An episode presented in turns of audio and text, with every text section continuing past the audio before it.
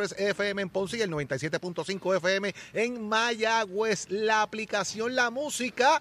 Descárguela ahora mismo, señores, porque usted va a ver aquí quienes vienen que van a aportar su cabellera para los niños de CAP. Así que descargue la aplicación La Música para que no se pierda los segmentos que vienen de camino y también el Facebook, el Facebook Live de Nación Z. Y si usted quiere repasar lo que hemos discutido durante el día, vaya al podcast de Nación Z también en la aplicación La Música. Y está conmigo el licenciado Eddie López. Eddie, buenos días. Buenos días, Jorge. Buenos días a todos los amigos que nos sintonizan dentro y fuera del país. Un privilegio estar con ustedes una nueva mañana, una nueva hora llena de informaciones, llena de noticias, pero sobre todo de mucho, mucho análisis y el que a ustedes les gusta. Levántate que el despertador te está velando y te agarra el tapón, George. Y los invitamos a que participen hoy en el Cap Casual Day más grande de Puerto Rico. Monta tu corillo luciendo la camisa de la Fundación Cap. Retrátate, sube fotos a las redes sociales y taguea a Fundación Cap Todavía, mire, está a tiempo, estás a tiempo de conseguir la camiseta del evento Uniendo Cabezas por los Niños de CAP, la afeitada masiva en solidaridad con nuestros niños pacientes de cáncer del Hospital Pediátrico, precisamente aquí donde estamos nosotros en el Coca-Cola Music Hall. Las puertas abren a las 8 de la mañana hasta las 5 de la tarde, uniendo cabezas por los niños de CAP. Los esperamos, pero vamos a ver qué tiene ya preparado nuestra compañera Carla Cristina. Y los titulares.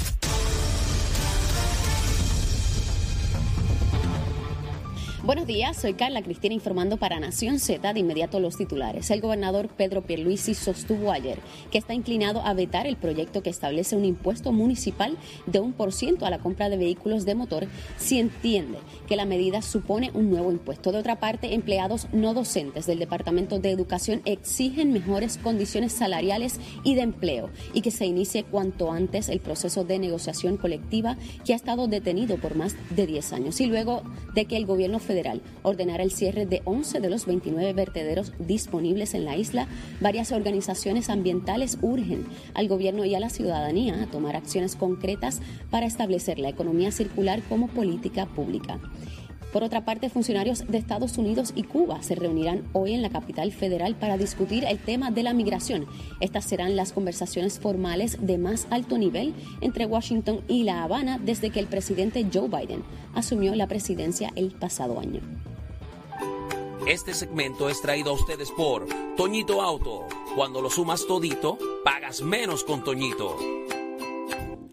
La buena noticia traída ustedes por Toñito Auto es que el Environmental Defense Fund, la Fundación Colibri y la compañía Genesis Solar arrancaron con la fase inicial de un proyecto piloto comunitario de energía solar y almacenamiento que brindará electricidad limpia, asequible y confiable a aproximadamente 40 familias en Culebra. El proyecto proporcionará independencia energética a los residentes de la isla municipio mediante la instalación de paneles solares y baterías en hogares de bajos ingresos antes de la temporada de huracanes y la visión de Culebra en convertirse en una isla resiliente. Para Nación Z les informó Carla Cristina. Les espero en mi próxima intervención. Este segmento fue traído a ustedes por Toñito Auto. Cuando lo sumas todito, pagas menos con Toñito. Estás, estás con el habla música y Z93 en Nación Z.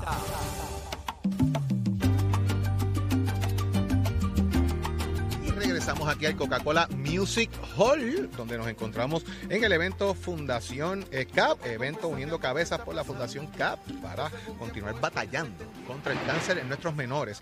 Y está conmigo precisamente el vicepresidente del Colegio de Trabajadores Sociales de Puerto Rico, Alejandro Santiago. Alejandro, buenos días. Muy buenos días, Jorge, y buenos días a todas las personas que nos están viendo hoy. Alejandro, eh, hay un proyecto de ley que está buscando atender el asunto de la escasez de vivienda en Puerto Rico, eh, situación que no es de ahora lleva muchos años en batalla en la legislatura, trabajar con la situación de vivienda. Encima de ello, la peculiaridad que hay también de que aquel que quiere comprar no encuentra, los que no tienen casa, cómo solucionar el problema. ¿Cómo enmarcamos esto precisamente desde el punto de vista del caso de Iliani Bey? Pues mira, sin lugar a la duda hay que enmarcar eh, que hay una nueva sintonía diferente, hay algo que está ocurriendo en nuestro país con el tema de las personas sin techo porque ahora no hay techo para mucha gente en Puerto Rico, tanto personas que tienen el capital para adquirir una vivienda o personas que por su estatus de empobrecimiento o escasez de tener recursos económicos no pueden, ¿verdad?, alquilar y el Estado no tiene las herramientas, lamentablemente, para poder garantizar una vivienda. Pudiésemos enmarcar una, un sinnúmero de estrategias para poder reducir este problema, sin embargo, eh, no vemos acción proactiva, ¿verdad? En ese sentido, para trabajar los casos como Elian, en un caso de una mujer que lamentablemente por múltiples eh, elementos que influyen en el caso, eh, pues se quedó sin vivienda y uno se pregunta ¿y dónde están los eh, millones de dólares que están destinados. Así que se establece un proyecto de ley eh, que es el 778 bajo la autoridad del senador Vargas Vidot que busca trabajar eh, unificando el sistema para adquirir viviendas de proyectos sociales. Es un proyecto que de alguna manera las personas pudiesen pensar que lo que busca hacer es eh, centralizar, sacar del Departamento de la Vivienda y del Departamento de la Familia cómo es la adquisición de una vivienda en proyectos sociales, eh, buscando la centralización, pero al mismo tiempo lo que da es una garantía dentro de todo este monstruo, por así decirlo, ¿verdad? Todo O sea, que este esto es un asunto de cómo podemos integrar diferentes formas, agencias que venden el servicio para lograr de alguna manera resolver el problema que tenemos. Exacto, y que de la misma forma el servicio sea universal y, y- y- y- y de igual forma. Por ejemplo, que un día yo no vaya a buscar la vivienda y me pidan X cantidad de papeles y que cuando yo vuelva a otro momento me pidan otros papeles que no necesariamente eh, son eh, necesarios en el proceso. Y que incluso la falta de documentos no exima que una persona pueda quedar eh, desprotegida sin vivienda. Y Alejandro, y que hay documentos que están del propio gobierno.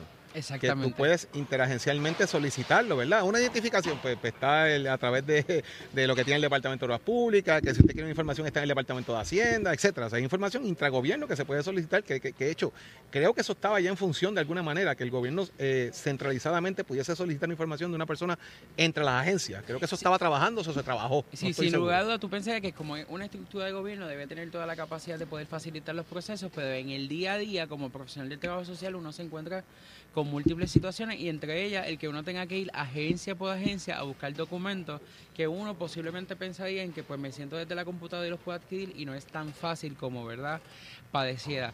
Tenemos esperanza que este proyecto pueda de alguna manera hacerle justicia a las personas sin techo y repasar que una persona sin techo no es únicamente la persona que vemos en las calles de nuestro país. Una persona sin techo puede ser una persona que incluso puede estar bajo un techo y que ese techo no sea una vivienda segura para esta familia, como el caso de Elian, que tanto ha, son- ha sonado y esperamos, ¿verdad?, que podamos asegurar el bienestar de esta familia. Aquí hay un asunto, eh, literalmente, en Puerto Rico hoy sí existe de alguna manera escasez de vivienda ávida para poder vivir. Hay viviendas, muchas en estado de abandono, hay parcelas que tienen título de propiedad y que están abandonadas, eh, y también la necesidad de atender emergencias. ¿Verdad? Cuando hay incendios, cuando hay que reubicar una, eh, una mujer maltratada o lo que fuera de momento y no hay el espacio ávido para atenderlo. Además, obviamente, de la situación que tenemos en nuestras calles, del acceso a vivienda con, con- con los deambulantes. ¿Pudiese el proyecto también recoger esto o hubiese que hacer algunas enmiendas? No lo he leído, para, para quizás añadirle estos elementos que pudiesen mejorarlo. Pues mira, el proyecto eh, sencillo, explicándolo bien sencillo, es busca establecer esta oficina y que en esta oficina diseñen los protocolos. Posiblemente Ajá. una enmienda sería, eh, pues mira, cómo el gobierno puede facilitar la adquisición de viviendas que hay, eh, que están abandonadas, y cómo eh, eh, trasladar estas viviendas, ya sea a organizaciones sin fin de lucro o incluso a otras agencias, puede facilitar que la gente tenga acceso a la vivienda. Alejandro, gracias por estar con nosotros. Gracias a Vamos a la dando seguimiento a ese tema. Me parece Seguimos. muy importante la situación que enfrenta el país, así que veremos lo que ocurre con eso. Gracias por estar con nosotros aquí en. Nación en la mañana de hoy. Mis amigos, vamos a ver qué está pasando en el mundo deportivo. La NBA. Ahí está Tato Hernández. Somos Deporte. Nación Z presenta, presenta a, a Tato Hernández en Somos Deporte. Por el habla música y, y- y Z93. Vamos arriba, señoras y señores. Paloma Jimbe me llevan para la loma y que me llevan caminando y que me lleva para la loma. Hoy es jueves de rumba, el cuerpo lo sabe. Si usted quiere ver a nuestro director Raúl cantando, vaya por la lomita Charlie, que él canta las canciones de Chayanne en noches de karaoke. ¡Buah! Tato Hernández en la casa, vámonos con los pisos de Mestre Escuela que te informa que ya estamos en el proceso de matrícula para nuestras clases que comienzan ahora rapidito para el mes de mayo 787-238-9494. El numerito a llamar, visita cualquiera de nuestros recintos, compara facilidades de equipos, estás buscando estudiar los jalatería y pintura, soldadura industrial, electricidad industrial, pasa por Mestre Escuela. Bueno, Vamos con el deporte que nos vamos con el NBA y con lo mío, los Boston de Celtics se la dejaron caer por segunda vez, óigame, a los de Kevin Garnett, a los Brooklyn con 17 puntos de diferencia, óigame, cero ganaron 114, señoras y señores, le ganaron, así que ahora esa serie está 2 a 0. Ya usted sabe, vamos a ver que mi Boston, pues ya usted sabe, desearle lo mejor para que ganen ese jueguito, esos juegos que vienen esa serie que está dura. Mientras tanto, en el baloncesto superior nacional, hoy tenemos jueguitos, Carolina en Bayamón, Arecibo en Quebradilla y Santurce en San Germán, todos comenzando a las 8 de la noche. Vamos a ver cómo salen mis vaqueros en este juego. Usted se entera aquí en Nación Z, donde nace la noticia deportiva con la oficio de esta escuela. Oiga, chero, aquí me Frank. Somos du du du duros en entrevistas y análisis. Nación Z. Nación Z. Por el la música y la Z.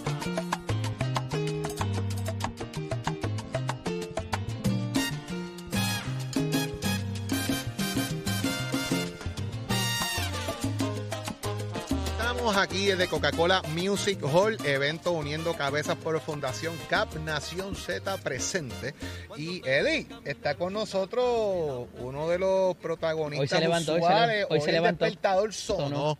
está Quiquito Meléndez con nosotros, representante. Buenos días. Buenos días, representante. Saludos a ambos, a todos los televidentes y radioescuchas, ¿verdad? Un placer estar con ustedes, ¿verdad que sí? Aquí ya tú sabes, de nuevo, de nuevo otra vez. Quiquito, tú eres, tú eres asiduo en, este evento, ¿verdad? Usualmente vienes al evento, cooperas con la Fundación CAP año tras año. Eh, qué bueno que estás nuevamente aquí eh, eh, en esto.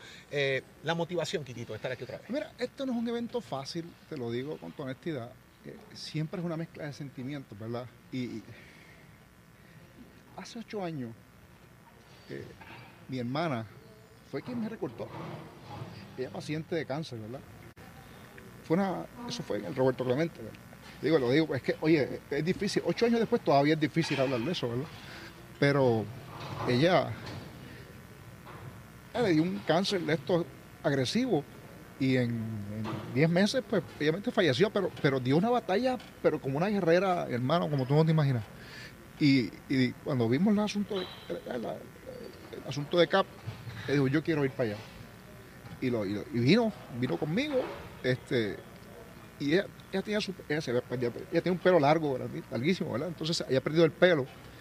Y la verdad, el caso es que ella no, oye, como típica mujer, ¿verdad? Su pelo es una cosa, para mujeres eso es una cosa que son, oh, está todo el tiempo chequeándose el pelo. Y ver ese, esa, esa, ese choque, ese golpe emocional y psicológico que tiene que una mujer pues se baje eh, a, a, comer y de momento le caiga un mechón de pelo en la, en la comida, hermano, eso, eso tiene un componente eh, emocional bien, bien fuerte. Y yo veía eso en, mi hermana. Eh, y cuando, obviamente, pues, tenía su peluca, y, pues, oye, cuando tú miras la peluca, pues no nadie se da cuenta que es una, peluca chulísima, ¿verdad? Y, bueno, tú pensabas que pues no había ningún problema. De hecho, cuando ella viene y me recorta, pues todo el mundo pensaba que ella era simplemente pues, la que venía a recortarme nada más. Entonces, en ese proceso, después que ella me recorta, este, me acuerdo que era Cordelia González, creo que era la que estaba este, haciendo la, animación del evento en ese momento. Y, este, ya él lo había dicho a, Cordelia, mira, esta, vamos, vamos a empujarla un poquito. Y la verdad fue que la empujó un poquito y ella dijo, ¿sabes qué? Me voy a quitar la peluca. Y se quitó en vivo la peluca y, ahí fue la primera vez que ella públicamente, ¿verdad? Pudo aceptar, ¿verdad? que su realidad. Y, de ahí en adelante, pues ya era indistinto si se ponía peluca o no se ponía peluca, porque ya este, se, se Oye, fue un momento de bien, bien interesante de liberación para ella. Y, oye, uno se pone sentimental, ¿verdad? No, no porque, no, no por la pérdida, sino es, por toda la situación. el proceso. Ya es la, oye, la pérdida, este, eh, pues, oye, siempre, eso, eso es un dolor que uno no, uno no supera, uno aprende a vivir con eso, ¿verdad? y pues cada día es distinto, ¿verdad? Pero este tipo de cosas eh, son las cosas que tenemos que buscar la forma de, de, respaldarle, para que la gente vea y, sienta y, y, respete, porque ya no se ve tanto como antes, que antes veías a alguien afeitado y la gente pues, se ponía medio, medio, medio changuito y se ponían a hacerle bromas y cosas. Ya la gente, ¿verdad? Pues, pues, por lo menos en mi experiencia, han visto esto con mucha más seriedad. Y, a eso súmale que esto tiene que ver con niños. que Claro tiene un que sí. componente emocional todavía más, más, fuerte. ¿verdad? No, no que sea fácil en un Sí, adulto, no, pero no, no, cuando no, se eh, trata de niños, pues... eh, es bien complicado porque a veces los niños, pues, obviamente, si estás en la escuela y tienes y, pues, finalmente logras llegar a la escuela y no tienes pelo, pues a veces pues, se tienen ese... eh, hay Esa crueldad no esa está crueldad, no es sin filtro. Mm. Y, y eso, pues mira, pasa, pero, pero este tipo de eventos ayuda a que eso Fíjate, se pueda eh, controlar. es más que interesante. eh, recuerdo a tu hermana. Kikito, aunque ustedes no lo crean, Kikito y yo estudiamos juntos en la universidad. Ah, así fue. ¿Ya la habían fundado? Conocimos cosas, buenas, cosas buenas y cosas que no vamos a Que decir no, al aire. no, no son publicables. Ca- Calla, calla, que, no, que nos cierran el y, programa. y- y- y, obviamente, yo, yo recuerdo en un momento dado también a tu hermana Kikito, dentro de todo ese proceso, el proceso cómo se vivió con tu señor padre Sí. eh, y toda esa situación, ¿verdad? Mi papá también es sobreviviente de cáncer. Eso fue lo que me motivó a mí hace muchos años. Ya no lo hago porque no tengo, eh, como ustedes saben, ¿verdad? Pero fueron tú, tú muchos lo años. hiciste, pero se te quedó Pero ya. Muchas, muchas veces. Yo, yo no, yo no recuerdo si fue. No recuerdo si fuimos tú y yo, que lo hicimos en vivo una vez en un canal de televisión. Yo creo No- que no sí. rec- yo creo que fue contigo, que lo hicimos juntos. Precisamente porque estaba el tema de tu hermana y estaba el tema de mi papá. Eh, y esas cosas, ¿verdad? Eh, emocionalmente son bien importantes porque uno se integra, reconoce y entiende lo que Sí. pasa. Pero como vinimos a lo que vinimos, pues por ahí vienen Vamos Kikito, para allá, por ahí vienen ya no los no muchachos y vamos a hacer esto aquí en vivo para que usted vea aquí a Kikito Meléndez, que van los muchachos aquí eh, que cooperan en el tema de lo que es la rasurada, ¿verdad? Como dice aquí, mire, la afeitada más grande, masiva, que se da en la donación de cabello. Kikito, ¿eh, ¿cuántos años llevas haciendo esto ya? Válgame, de- de- de- de- hace- se cumplen ocho años. Esta es la Ocho años, esta es la octava vez que lo haces ya. vez, más o menos, sí. Yo recuerdo, Jorge, eh, en, en el, me parece que fue para el año Recuerdo 2013, que, que estaba, que vino todo el componente de Fortaleza con los secretarios, con el gobernador García Padilla, este siempre está solidario. Y eso es un amigo que tenemos en común, los tres, eh, que es Alex Delgado, el compañero, ¿verdad? El, el director de allá de la emisora colega, que eh, siempre está detrás de uno pa- para Siempre, que siempre participe, es uno de los capitanes siempre eh, eh, de esto y, y siempre está otro, detrás de otro eso. caso, ¿verdad? Que nosotros también, este, y lo hicimos juntos también, fue con, con Héctor Ferrer. Con Héctor. Sí, correcto, también. Héctor. Ferrer en paz descanse. Eh, oye, era, era un gran amigo. O sea, aquí la gente habla de que los políticos a veces, oye, sí nos damos golpes, porque la verdad es que a veces estamos aquí, tenemos diferencias ideológicas y las tenemos. O sea, eso no hay ningún problema con eso. Pero uno, este, eso no, uno se puede separar, ¿verdad? La paja del grano y al final del día somos personas y tenemos una relación muy, muy, muy cordial. Eh, yo también estudié con, con, este, con Héctor Ferrer, hicimos maestría en Derecho juntos y estuvimos allí. A veces la gente se decía, pero como rayos esos dos tipos están ahí sentados al lado. Oye, hablan de la gente en los trabajos, pero ustedes en el hemiciclo pasan más tiempo que con la familia. sí, sí. Eso es así. Va- va- Mete caña, mete caña. que me toca a mí. Cuidado con la- allá. Cuidado con las orejas. comenzar, Y a los, a los amigos, a los amigos que nos siguen por radio, pues ya los muchachos están ahí listos y van a Dale meterle caña. Mete, caña, mete caña. Y empiezan ya pues a pasar de la máquina. Eh, ahí están pasando de la máquina a Quiquito Meléndez, al representante Quiquito Meléndez, que como bien explicado, ya es la octava vez que hace, participa de este evento. eh, donando obviamente pues lo que es la cabellera, que sirve para muchas cosas también, con la cabellera también, ¿verdad? Eh, se fabrican pelucas, la Fundación CAP que hace tantas cosas por nuestros niños en Puerto Rico. Y no solamente es el tema, eh, eh, eh, Eddie y, y, y Quiquito, de los niños, es cómo integran a la, La familia. familia en la ayuda que le dan para subvencionar el tema de los niños, ¿verdad? Y eso es una- un punto sumamente importante de las labores que hace Mira, la porque Fundación si el tratamiento Oye, es costoso, la- encima la de eso, Mía, mm, La aportación mía no es muy grande, pero yo tampoco tengo mucho pelo, ¿verdad? pero puede- la persona puede donar el metálico también, o sea, estás, eh, eh, te puedes abrir la cartera en cualquier momento, Quique. Pero eh, no, te decía que además de, y, y trayendo el asunto de la familia, o sea, la familia tiene que dejar muchas veces de producir para acompañar al menor, entonces evidentemente los eh, recaudos se impactan también de la familia y, y la fundación ayuda con eso y, y lo hemos vivido con un ejemplo muy cercano que lo tenemos por ahí ahorita este y nos va a hablar de eso este porque se complica además de la situación emocional la situación eh, económica de las diferentes familias se impactan se impactan con esto La realidad es que es un proceso, ¿verdad? Bien, bien, ¿verdad? Como, como uno lo puede manejar de alguna forma. Yo eh, para también, pues, Eddie, vamos a subir un live aquí en Chispito por las redes sociales también para que los amigos vean que estamos aquí, mire, están afeitando aquí a Quiquito, a Quiquito eh, Meléndez en vivo aquí en la fundación, en Ahora el dar- evento ahora que dar tenemos aquí, frío. ¿verdad? Le va a dar frío en la cabeza. para que ahora, eh, y Quiquito ya le ha hecho ocho años consecutivos que ha estado haciendo este evento eh, y queremos obviamente que todos sean partícipes de lo que estamos, de lo que estamos viviendo. ¿Dónde está ese stream, Jorge? ¿En Facebook, en Instagram? ¿Dónde lo en estás haciendo? Facebook, eh, acá Profesor Jorge Suárez. lo vamos a subir bajo Jorge Suárez para que puedan ver, ¿verdad? El representante Quiquito Meléndez, que ya pues el primero en el día. Quiquito rompió el hielo, Quiquito, rompiste el hielo ahí. Sí, no, no, y traje, traje, traje este un, o sea, una segunda parte también, porque hay otro Enrique también que viene por ahí ahora. Traje también al, al, al segundo hijo, el del Al medio, heredero. y para que venga también, porque él me dijo, yo quiero hacerlo y también lo, lo va a hacer en los próximos minutos. Tan pronto salgamos aquí, ahora me toca, tan pronto vienen conmigo, le toca a Enrique, a Enrique José Meléndez, que ese es este, uno de los tres varones que tengo yo.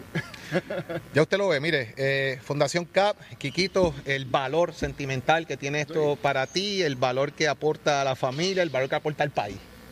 Yo creo que, es, es- mira, esto, como lo decíamos ahorita, es un componente emocional, es una mezcla de sentimientos, pero, pero es una, el sentimiento principal yo creo que es, oye, uno, una satisfacción de poder ayudar y de, alguna manera eh, a estas personas y darle quizás un poco de tranquilidad y solidaridad, porque esa, esa enfermedad es terrible.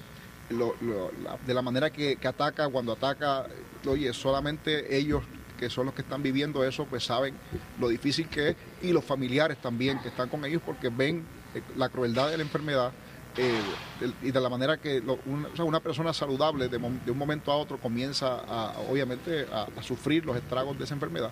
Y oye, eso tiene un componente eh, emocional y psicológico para toda la familia, de verdad que sí. Representante Quiquito Meléndez, gracias eh, por Oye. lo que hace, gracias por estar con nosotros acá en Nación Z, por haberlo hecho en vivo aquí para nuestra gente, la solidaridad que eso representa para su señoría, Y para su familia, su hijo que lo va a hacer también ya mismo, ya por ahí viene Eddie, por ahí viene el representante, el ex representante de mí, Carlos Bianchi, Sí. que tiene una historia espectacular, también que contar también, eh, de lo que hace esta fundación, así que quédense conectados con nosotros que para que participen de todo este evento, pero vamos ahora con Carla Cristina. Y el informe del tránsito. El informe del tránsito es presentado por Cabrera Ford, 787-333-8080. Días, soy Carla Cristina informando para Nación Z. En el tránsito, el flujo vehicular sigue operando con relativa normalidad a través de toda la isla, con congestión en la mayoría de las vías principales de la zona metropolitana, como la autopista José Diego entre Vega Baja y Dorado, y también entre Toa Baja y Bayamón. Tapón también en varios tramos de las carreteras número 2, la PR5, la 167 y la 165, todas estas en dirección a San Juan. Congestión en el expreso Kennedy en dirección a San Juan, donde se reportó un accidente en la salida hacia el Parque Central. Y pesado el expreso Valdoriotti de Castro y las avenidas Campo Rico, Ramal 8, Paseo de los Gigantes y la 65 de Infantería en Carolina, así como el expreso de Trujillo Alto en dirección a Río Piedras. Tapón también en la autopista Luisa Ferré en el área de Montelledra y más al sur, en la zona cercana al centro comercial Catalinas. Y pesada la 30 en Juncos y Gurabo, donde se reportó un accidente en dirección a Caguas. Más adelante actualizo esta información. Ahora pasamos con el informe del tiempo.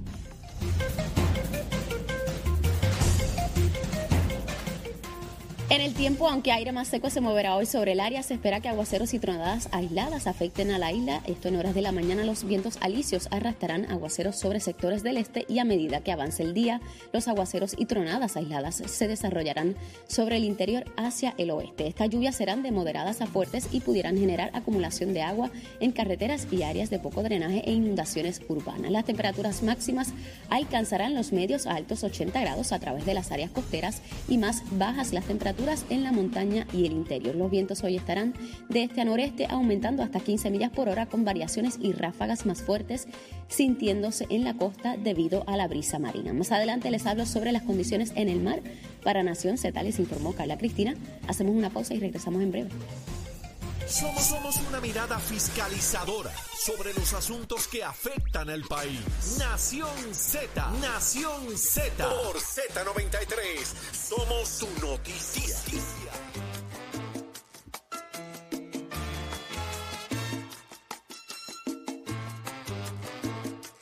Regresamos al Coca-Cola Music Hall, óigame, uniendo cabezas por los niños de CAP, la popular afeitada masiva, donación de cabello a beneficio de los niños pacientes de cáncer del Hospital Pediátrico, aquí desde el Coca-Cola Music Hall, Nación Z, en vivo. Y ya tuvimos hace unos minutos al representante José Enrique Quiquito Meléndez, que fue el primero en romper el hielo hoy aquí en el Coca-Cola Music Hall. Y Eddie, tenemos un invitado que llegó también a participar del evento. Así es, Jorge, está con nosotros. Privilegio personal, un amigo de la casa, un buen amigo. Está con nosotros el empresario y, y buen amigo Julio Ortiz de Caguas Expressway, es. que se encuentra con nosotros y dijo presente. a-